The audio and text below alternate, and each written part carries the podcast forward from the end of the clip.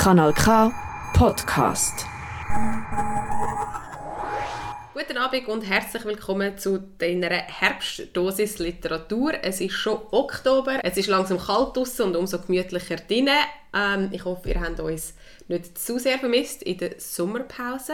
Wir haben aber viel Zeit gehabt, zum Glück, um ein bisschen lesen. Und mit mir meine ich den David und mich. Guten Abend, David. Guten Abend, Katja. Wir sind heute wieder mal da, um zusammen über Literatur zu plaudern, was wir ja, seit wir zusammen Germanistik studiert haben, wahnsinnig gerne machen.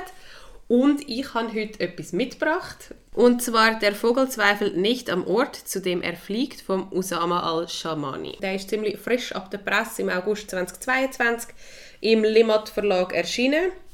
Und der Usama al-Shamani ist 1971 in Bagdad geboren. Ähm, er hat arabische Sprache und moderne arabische Literatur studiert und ist 2002 wegen einem Theaterstück geflüchtet aus dem Irak.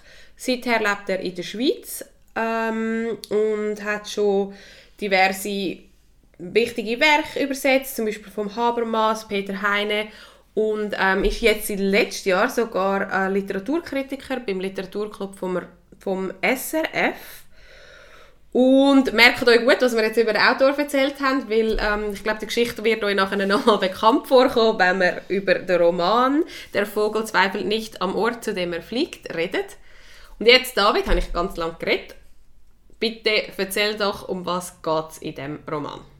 Genau, im dritten Roman von Usama al-Shamani geht es um den Dafar Shiahan, eine Person, die geflüchtet ist aus dem Irak ähm, wo Deutschland in der Schweiz dann, also in der Schweiz ankommt, Deutschland äh, ist geflüchtet, weil er ein Theaterstück geschrieben hat, ein kritisches. Ihr erinnert euch an den Wunsch von der Katja, sich daran zu erinnern, an die Biografie von Usama al-Shamani selber.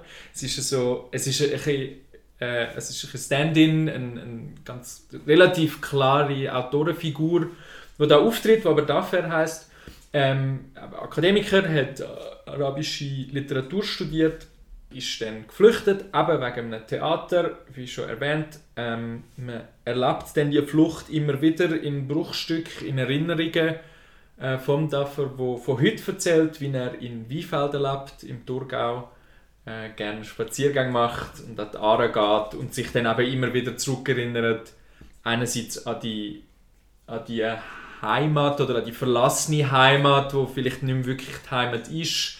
Ähm, und dann die ganze Flucht, die Ankunft in der Schweiz, äh, der Versuch von einem Neustart vielleicht in der Schweiz oder eine neue Heimat zu finden, was, wo ich schon ein bisschen bei der Thematik bin vom Buch.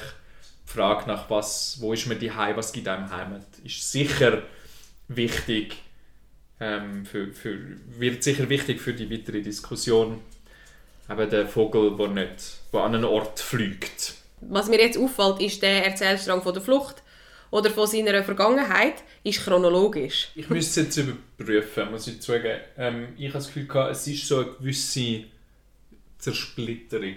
Das ist jetzt ein grosses Wort. Ja. Da. Ich weiß, was du meinst.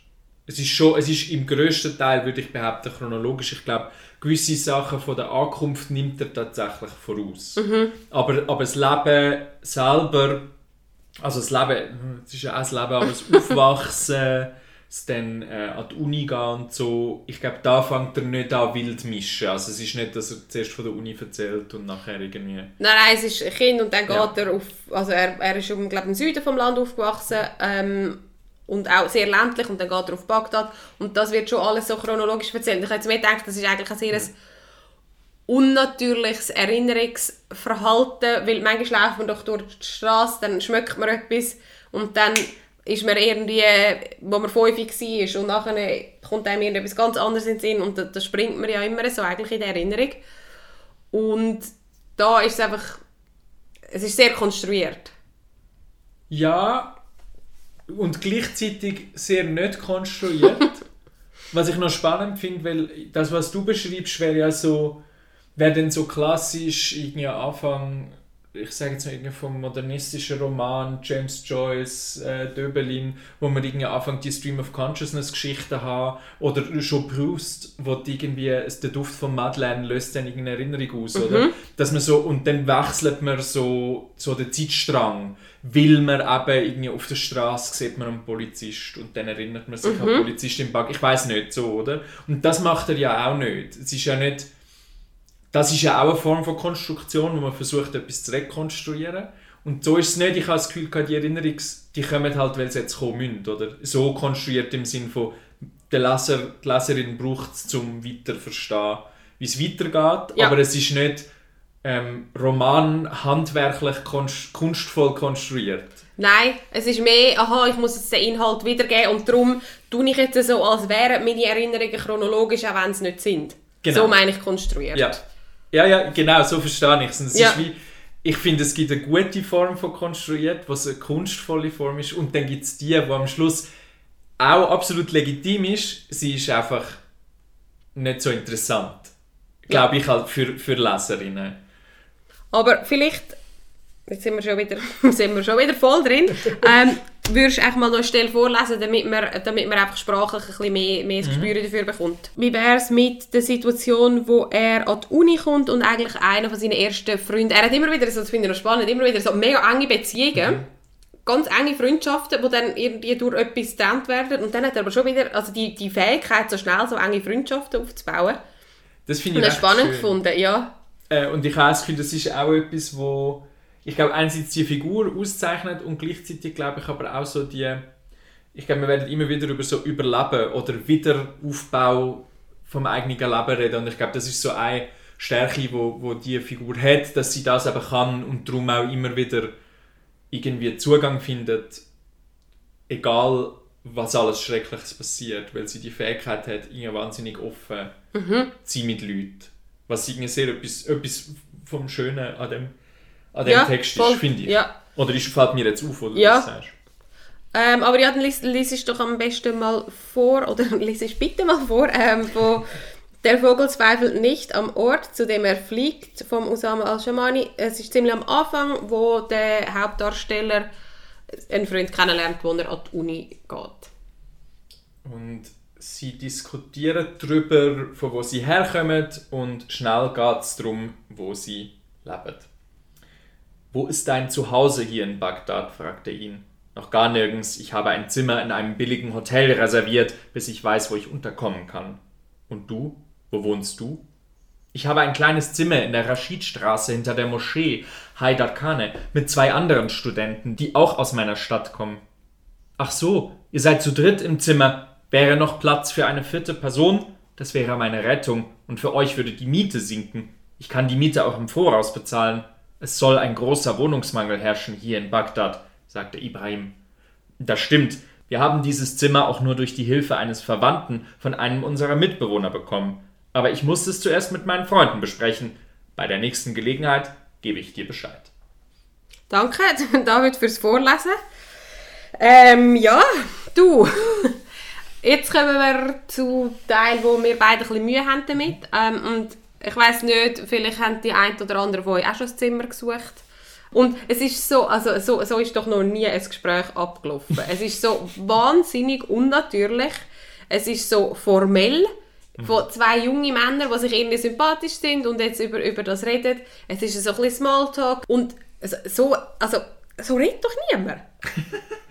Ja, ich glaube, das ist wirklich, das ist oftmals das Problem. Es ist da, zeigt sich im, im Versuch von in einem Alltagsgespräch. Eben, dann ist Ähm. das Alltagsgespräch, das macht es noch schlimmer. Wo, es soll ein großer Wohnungsmangel herrschen hier in Bagdad. Ich glaube, so das Schlimmste, das Schlimmste für mich da, wo man einfach merkt, es geht darum, Informationen zu vermitteln, die die Leserschaft nicht hat. Ähm, weil wir nicht, wir kennen Bagdad nicht, äh, wir sind nicht dort, äh, wir kennen die Zeit nicht, oder es ist davon auszugehen, dass man das nicht kennt. Gewisse Leser werden es kennen. Und darum muss man die Info vermitteln. Und anstatt das irgendwie zu verpacken oder so, äh, wird das einfach gestatet. Und in einem normalen Gespräch würde man ja viel eher irgendetwas sagen wie «Hey, ich suche seit drei Wochen, es ist unmöglich.» Oder Und ich sogar, würde sagen, boah, ja, logisch, ja, verstehe ich. Genau, oder «Du weißt ja, wie es ist in Bagdad.» Wie, was ich würde sagen, wenn, jemand in, wenn ich in Zürich eine Wohnung suche, mal wieder so, ja, du weißt ja, wie es ist. Man würde es gar nicht, man müsste es gar nicht aussprechen. Es ist so offensichtlich ausgesprochen. Es ist so ein bisschen zu tot formuliert. Ja, es gibt im, in der Film, in der Filmkritik, sage ich mal, oder bei Film nennt man es Exposition Heavy. Wenn äh, im Film muss man ja recht schnell eine Welt erklären. Man hat viel weniger Zeit wie in einem Buch, wo man sie einfach zeigen kann. Und dann müssen zum Teil Figuren sich gegenseitig Sachen erklären, die sie beide wissen. Ähm, in Star Wars, irgendwie, keine Ahnung, ist jetzt blödes Beispiel, aber lange Erklärungen über was ein Lichtschwert ist oder was jedes sind oder so Sachen, wo eigentlich in dieser Welt alle müssten wissen. Zu uns kommt auch niemand und erklärt uns, was ein katholischer äh, Priester ist oder Pfarrer zum Beispiel. Ähm, und äh, genau, das passiert da recht oft, äh, leider, äh, und sehr zum ja, eher Schlechten vom Buch. Zum, weil zum, es so ja. eine Unnatürlichkeit schafft.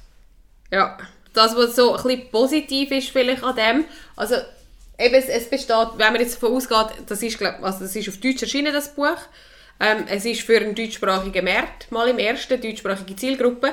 Eben, da kann man davon ausgehen, dass der Großteil sich nicht mega gut auskennt. Einerseits mit, irgendwie mit der Situation im Bagdad, mit der politischen Situation vielleicht noch so ein bisschen, was man ein bisschen aus den Nachrichten mitbekommt, aber es ist auch noch mal ganz etwas anderes als vor Ort sein. Und auch mit dem ganzen Prozess von, von Geflüchteten, ähm, von, also von der Ankunft in der Schweiz, wie das alles abläuft. Darum, es besteht relativ viel Erklärungsbedarf. Ähm, ich finde es nicht elegant, also ich finde es eigentlich das plumpste Mittel, um das zu machen, wie, wie es da gemacht wird. Es liegt vielleicht auch ein bisschen einfach an der Erzählsituation, dass es, also vielleicht ist einfach ein Ich-Erzähler, ist, nein, es ist nicht mal ein Ich-Erzähler, aber es wird so, es ist so, dass, dass man sehr nahe ist an dem Daffer, dass man es zwar aus der dritten Person liest, aber trotzdem eigentlich aus seiner Sicht sieht. Das ist so ein bisschen die Erzählsituation. Und durch das bedarf es mega viel Erklärung in den Dialog, weil es irgendwie nicht kann in der Beschreibung richtig stattfinden Obwohl die Schweiz wird ja auch so beschrieben. Also ich weiß nicht genau, warum das macht, aber was ich eigentlich will sagen ist, dass es das Positive von dem ist, dass der Informationsgehalt von dem Roman relativ hoch ist. Das ist auch etwas, wo wir beim, bei der Sendung, wo wir über «Im Park der prächtigen Schwestern» geredet haben, ähm, oft betont haben, ist so, mh, literarisch lässt sich ein zu wünschen übrig. Auch dort übrigens die Situation Autorin und Hauptfigur sehr, sehr nah zusammen. Und haben wir dort einmal gesagt, dass man relativ viel lernt über eine Welt, mit der man sonst nicht so viel zu tun hat. Ich finde, das gilt auch da. Und das ist wie der Mehrwert, finde ich, wo das Buch gibt. Ob man es als Roman muss machen muss, ich weiß es nicht. Aber ich kann dir da nur zustimmen. Ich bin, ich, ich habe beim darüber nachdenken bei Roman, beim Lesen bei Roman sehr oft ähm, sprachlich plump gefunden. Ähm, also nicht nur so Sachen wie wo, wir, wo ich jetzt gerade vorgelesen habe, sondern auch an anderen Orten, wo irgendwie es gibt eine Stelle, wo eine Person beschreibt, wie er den Mantel von seiner Frau anhat, die verstorben ist und den er immer anhat. Und dann und es ist wie alles klar, aber dann kommt wie noch der Satz jetzt aus dem Paraphrasiert ich habe ihn nicht an, weil ich kalt habe oder wegen dem Wind. Es ist das Einzige, was ich noch von ihr habe. Und es ist schon lange klar gewesen. Und, und es wird einem so um die Ohren getrescht. Äh, und das passiert recht oft. Und das empfinde ich als extrem störend. Einerseits, weil ich so finde, wow, verkauf mich nicht für blöd. Und zweitens, weil, weil ich finde, das Tolle an Literatur ist, dass man mir aber das Gefühl kann geben, ohne dass man mir das Gefühl muss beschreiben. Und das wäre ja irgendwie der Mehrwert daran gerade an so einem Text, wo für mich eine ganz andere Lebensrealität ist, dass ich Einblick bekomme in so eine Lebensrealität, vielleicht sogar mitfühlen kann. Also es gibt ganz viele Möglichkeiten, was, was Literatur kann. Ich sage nicht, dass das die einzige ist, aber das wäre eine, wo gerade bei so einem Text scheint mir das auch das Ziel sein, aber durch das, dass es mir so erklärt wird, gehe ich wieder raus. Gleichzeitig habe ich was du sagst, ich habe es wahnsinnig spannend gefunden, die, die, die ganze Entwicklung, die Geschichte, die, was heißt so ein Prozess, was heißt das auch für einen Mensch, nicht nur einfach, was für Schritte sind das, was für irgendwie keine institutionelle Schritt, Prozessschritt, sondern auch wirklich, was heißt das, irgendwie müssen stundenlang zu laufen, ohne zu wissen, komme ich wirklich irgendwo an, bringt der Schlepper mich um, sobald er mein Geld hat, ähm, in der Schweiz anzukommen und bei Gott nicht wirklich willkommen geheißen zu werden. Ähm, was heißt das, flüchtig, zu sein, weil man ein Theaterstück geschrieben hat und Leute dir dann sagen, ja, aber du kannst ja dort hingehen, in die eine Provinz, dort wirst du ja nicht umgebracht. Und das, also das finde ich, muss, muss man dem Roman auch zugute halten. Das, ist, das hat mich zum Teil sehr angesprochen oder auch berührt, trotz, glaube trotz der formellen Schnitzer, wo Ja, spannend, dass du das sagst, weil ich, ich bedauere es fast ein bisschen, dass ich nicht, nicht gerührt bin. Und ich meine, es ist so eine schlimme Geschichte. Und die Geschichte kommt so oft vor. Und ich finde es irgendwie schön, gibt mir die Möglichkeit, durch das Buch mich dem anzunähern, ohne irgendwie mega voyeuristisch zu sein. Aber durch das, dass es so ich, mit vielen Anführungszeichen literarisch überhöht ist, mhm. der, der fast übertriebene Literarizitätsanspruch hat für mich so eine große Distanz geschaffen zu dieser Figur, dass ich nicht, dass ich nicht mitgefühlt habe. Und ich, ich bin sehr mitfühlend. Ich leide meistens mit. Ich leide eigentlich bei allem, aller Unterhaltung, die ich rezipiere, bin ich mega schnell, mega emotional involviert. Ob es jetzt irgendwie eine Fernsehsendung ist oder ein Buch. Mhm. Und das hätte ich mir einfach gewünscht.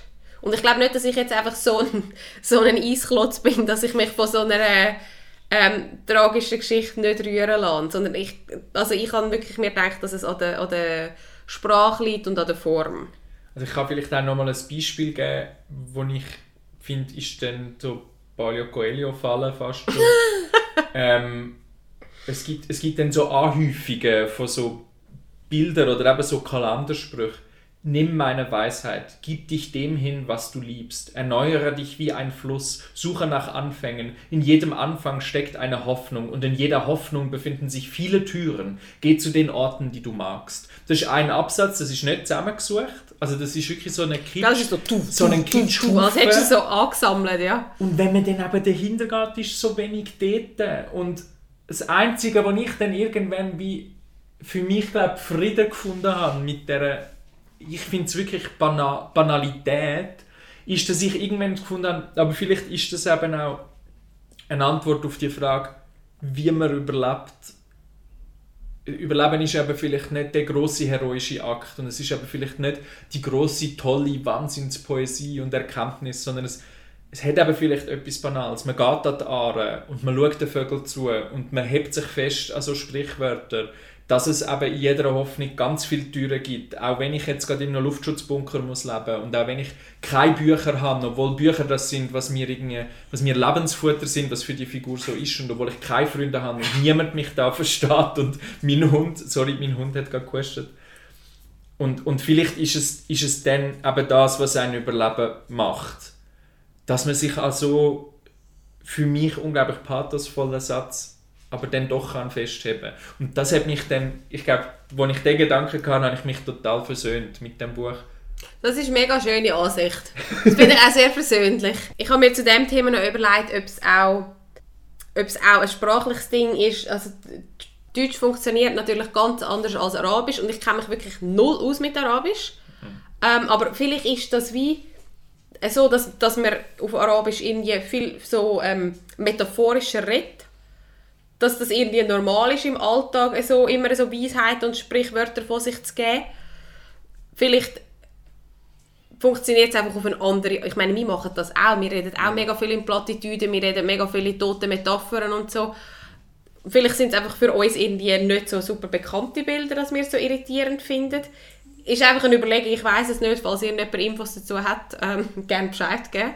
Ähm, falls jemand sich mit Arabisch gut auskennt ja, das, das, also das, hat, das hat mich nicht versöhnt in dem Sinn, wie du jetzt das so schön erzählt hast, sondern mehr einfach nur eine Überlegung, die ich irgendwie jetzt aus so sprachlicher Sicht noch spannend finde. Was zu dem passt, ist, ähm, für unglaublich spoiler-averse Leute würde ich jetzt irgendwie vielleicht eine Minute vorgumpen oder zwei.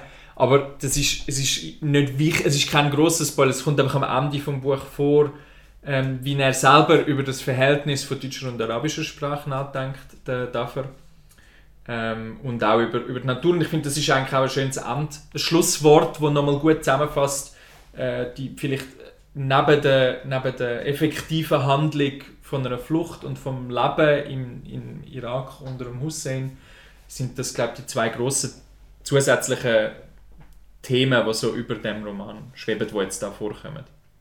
Das ist einerseits Natur, wo der Zufluchtsort wird für den Dafür äh, in der Schweiz, wo er irgendwie Ruhe und eine Heimat vielleicht sogar findet und die Sprache, das Schreiben, das Lesen. Der Gang in die Natur war tatsächlich immer mehr ein zentraler Teil seines Lebens geworden.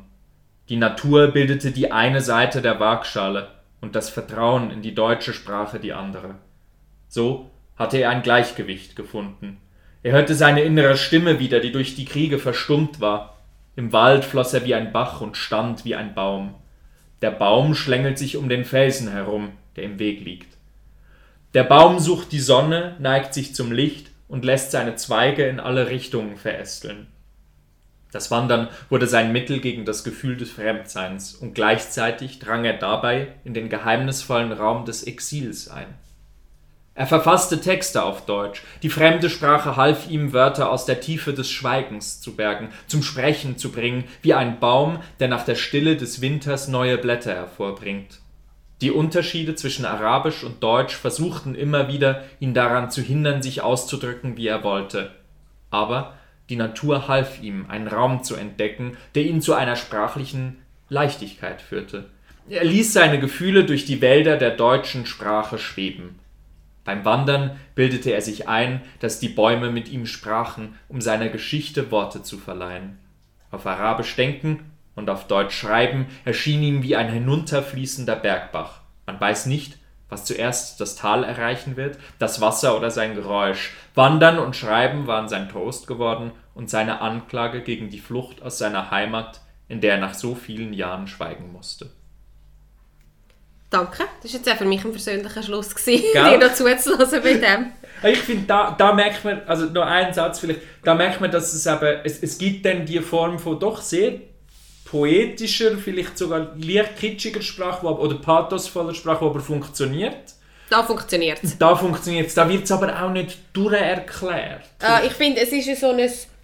Da geht es nicht um eine Information. Ja. Es geht um Beobachtung, um Sein, um Gefühl. Und ich glaube, das unterscheidet es von den mhm. Stellen, wo wir uns daran stören, wo es gebraucht wird, um Informationen zu übermitteln und dann auf so eine für uns sehr mhm. gestellte Art und Weise. Mhm. Und da ist es einfach da passt wie der Inhalt zu dieser Form. Ja, ja, voll. Aber jetzt noch zum Schluss, würdest du es empfehlen für jetzt unsere Zuhörerinnen und Zuhörer zum Lesen oder ist das ein bisschen meh? Ich glaube, es kommt, für mich kommt es wahnsinnig darauf an, wieso man gerne liest. Ähm, Personen, die gerne lesen für Plot und zum Sachen erfahren, die sie noch nicht kennen, zum vielleicht auch etwas lernen, absolut. Finde ich sofort, weil man lernt wahnsinnig viel äh, ich selber habe noch nie einen Roman von einer Person gelesen, die geflüchtet ist. Ich kenne das nicht. Ich kenne die Geschichte nicht, außer was ich äh, aus, dem, aus, der Zeitung und aus dem Fernsehen kenne. Und für, für so jemanden würde ich das absolut empfehlen. Ich finde, es liest sich ring, äh, es hat schöne Momente, es ist, es ist ein wahnsinnig spannendes Schicksal. Also es ist schrecklich, so etwas zu sagen, aber es liest sich spannend, ist natürlich grässlich. Aber ähm, ich persönlich würde jetzt aber irgendwie für jemanden, der dann wirklich interessiert ist an irgendwie Sprache oder an, am Roman als Medium, wo mehr ist als nur ein Medium, wo eine Geschichte vielleicht erzählt, würde ich jetzt vielleicht eher nicht anraten, das zu lesen. Ich würde aber auch nicht davon abhalten, weil es ist ein kurzer Roman äh, ich habe ihn nicht ungern gelesen. Danke für die sehr differenzierte Ausführung. Du? ich glaube, ich habe dem gar nicht so wahnsinnig viel hinzuzufügen. Ähm, ich ich finde, man kann es gut machen. Ich habe mir jetzt gerade noch überlegt, ich finde es mega spannend, dass ja der Autor selber auch noch Literaturkritiker ist. Und irgendwie ist das auch sehr, äh, sehr eine verstrickte Situation. Mhm. Also irgendwie erstaunt es mich. Ich finde, es ist nicht, ein, wenn ich mir ein Kritikerwerk vorstelle. Stimmt. Ähm, es nimmt mich irgendwie auch Wunder, was er selber davon haltet. Ähm, das habe ich mir jetzt gerade überlegt, wo du so die, die beiden Aspekte ähm, aufgelistet hast und ja, ich sehe es genau gleich wie du, also ich, eben, kann wirklich nicht viel hinzufügen, dann ist es doch gut, wenn ich jetzt einfach ruhig bin. Ich werde aber noch Werbung für dich machen, David, und zwar ähm, hast du Regie geführt oder führst du Regie in einem Theaterstück und den Rest kannst du gerne selber erzählen. Genau, das Theaterstück habe ich äh, zusammen mit äh, Maria Sauter äh, in der Choregie gemacht. Ähm, das heißt Sohung. Es basiert auf dem Roman Der Vögi ist ein Sohung von Martin Frank, einem Kultroman aus den 70er Jahren auf Berndeutsch, spielt in Zürich. Ähm, spielen tut der Max Gnant in der Hauptrolle ähm, oder in der einzigen Rolle. Ist es eine One-Man-Show? Es ist eine One-Man-Show. Ich habe ein bisschen Angst. Sie geht nur eine Stunde. Es ist so äh, eher kurzes Vergnügen. Wir haben in Winterthur Premiere gehabt. Wir haben es auch schon in Bern gespielt und spielen es ab dem November in der Zentralwäscherei Zürich. Und dann erst im Juni 23 im Tick in Baden, im Theater im Kornhaus in Baden. Ähm, weitere Infos findet ihr auf sohung, s o u h u n g.love. Dort sind alle Daten und äh, es würde mich natürlich sehr freuen, wenn ein paar von euch Lust hätten, das zu schauen. Es ist sprachlich ein unglaublicher Text, also auch der Roman lohnt sich zu lesen von Martin Frank. Und sonst sohung.love. Ich freue mich also sehr auf den Sohung. Ich werde natürlich am Start sein im November, wenn er in Zürich spielt. Ich freue mich auch schon mega. Cool. Und bedanke mich für die spannende Sendung. Danke dir vielmals, Katja. Das ist ein Kanal K Podcast gsi. Jederzeit zum Nachhören auf kanalk.ch oder auf deinem Podcast App.